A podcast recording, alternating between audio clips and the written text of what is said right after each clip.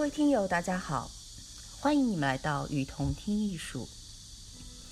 在这里，我们介绍国内外艺术机构、艺术家，分享关于艺术的文章，让你用听的方式，更多的了解艺术。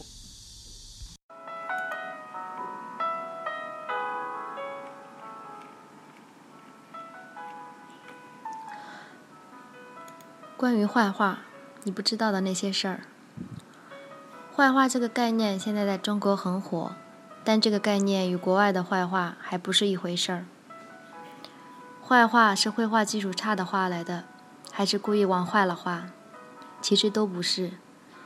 今天我们来跟大家谈一谈啥叫坏话。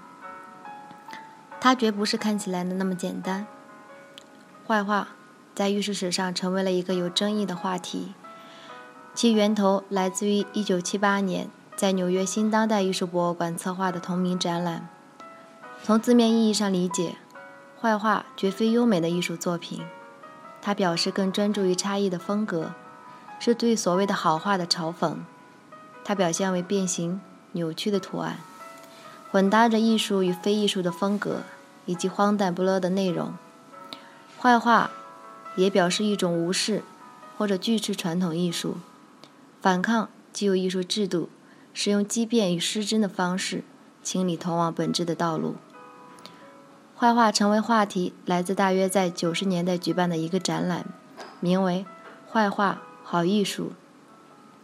这个展览集合了从二十世纪二十年代的皮卡比亚，到四十年代的玛格丽特，到五十年代的菲利普·古斯顿，再到基彭伯格。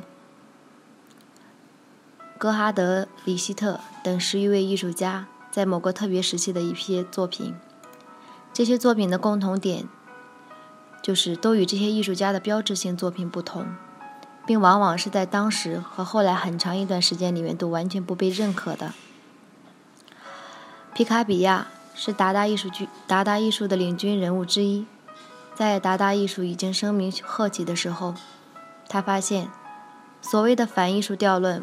不过是达达门派们得到了艺术界认可的方式，甚至连一直追随他们的艺术记者都换上了更好的汽车，所以他觉得达达艺术对艺术的嘲讽是虚伪的，并开始用模仿拙劣的广告人物画的方式来对这些嘲讽进行反嘲讽。如果说达达的嘲讽看上去就是离经叛道、充满吸引力的，那么。对于这种嘲讽的嘲讽，却借助了真正的庸俗的形式，因为这是他对自己庸俗的嘲讽。可是，在庸俗的外表下，这种嘲讽变得无法辨认了，就像一个缺少笑点的冷笑话。皮卡比亚被被真正的认为变庸俗了，达达派认为他是庸俗的叛徒，而其他艺术家也认为他变得毫无品味。而本着知行合一的原则，他从来不知道进行辩解，直到被彻底的定义为失败的艺术家。勒内·玛格丽特以超现主以超现实主义绘画而闻名。在三十年代中，他和超现实主义都如日中天的时候，他已经发现，超现实变成了哗众取宠的手段，并且对千篇一律的创造那些混乱。和离奇的场景感到了厌倦，他说，在制造混乱和骇人听闻的方面，没有人比纳粹做得更好。超现实绘画不过是自私的工具而已。于是，他希望重现审视现代艺术的本源，并开始进行印象派的创作。一九四零年，他在巴黎的第一个展览，全是拙劣的印象派绘画。这种拙劣不是有意的。而是他确实能力不足。这个展览遭遇了彻底的失败和全面的批评。没有人明白的他在干什么。在超现实绘画依然代表着先锋的年代，他的背叛令自己陷入了孤立无援的境界。后来，迫于生活的压力，他又回到了超现实绘画的创作，只是偶尔偷偷干一点自己喜欢的事情而已。菲利普·古斯顿。是抽象派表现主义的代表人物之一，并且参与了这一画派在美国的最初的崛起。在这一画派依然如日中天的时候，他意识到，抽象表现绘画已经沦为了一种简单的姿态，追求自由不过是一句口号。所以，为了更自由的绘画，他开始了具象的创作，以戴着类似三 K 打面具的形象而闻名。可是，他并不具备这种具象绘画的能力，只是在很艰难的探索。很快。在那样的时代背景下，他被一边倒的艺术舆论看作是江湖江郎才尽的画家。直到他去世，只有另一位抽象派艺术表现主义代表人物给了他公正的评价：他的绘画才是真正自由的。坏话是对些失对这些失败的画家或者被认定为失败的作品的一次翻案。所谓坏画，是在他们自己绘画的风格。已经占据前卫潮流的前沿时，对这一潮流的合理性和持续性的质疑，以及更加根本的对前卫精神本身的风格化和策略化的质疑。在每种在每种风格化的前卫代名词时，都有这样的个体以背叛的前卫姿态出现。他们是彻彻底的背叛，追溯追溯潮流而动。其结果不是所谓的弄潮成功，而是被弄潮吞了吞没的失败。他们不是站在领先时代的潮流里，而是领先了这些这股潮流。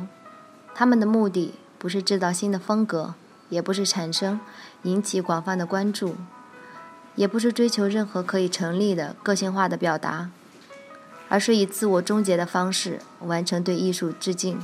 和自我的救赎。坏话不是对好与坏、美与丑的标准的讨论，因为这样的讨论是最简单、重复和无意义的。艺术只比较高度，不讨论标准。坏话也不是真正描绘丑陋的东西，他对美抱以最高的信仰。坏话也不是站在绘画的整体之外，嘲讽。或否定绘画本身，因为他对绘画是以真诚性拥有最坚定的立场。坏画也不是以粗俗的绘画为代表的，画不好的画，或者业余的绘画，因为坏画必须洞察时代的最前沿，在以最深邃的思考换取最难以可贵的失败。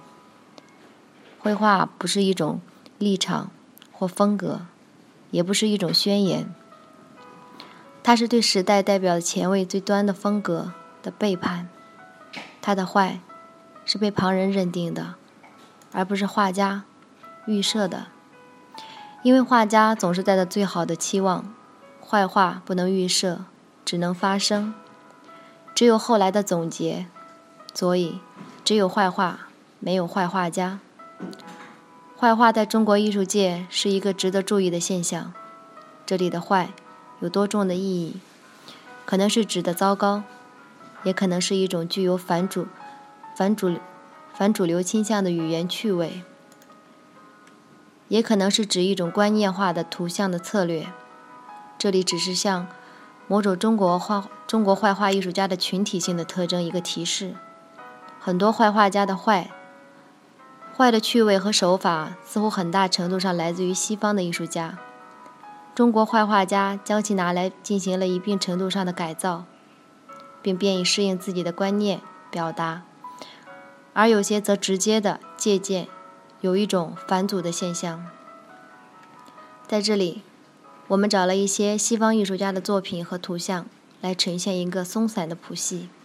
这个谱系可能是在西方，并且非常具有明显的同约性，但是在中国的绘画界却清晰明了的祖师爷。看了这些图像，我们或许觉得今天的架上绘画语言生成确实是难上青天。另一方面，我们也可能会在以后的时光中，对某些艺术家的赞扬更具有审审慎的态度。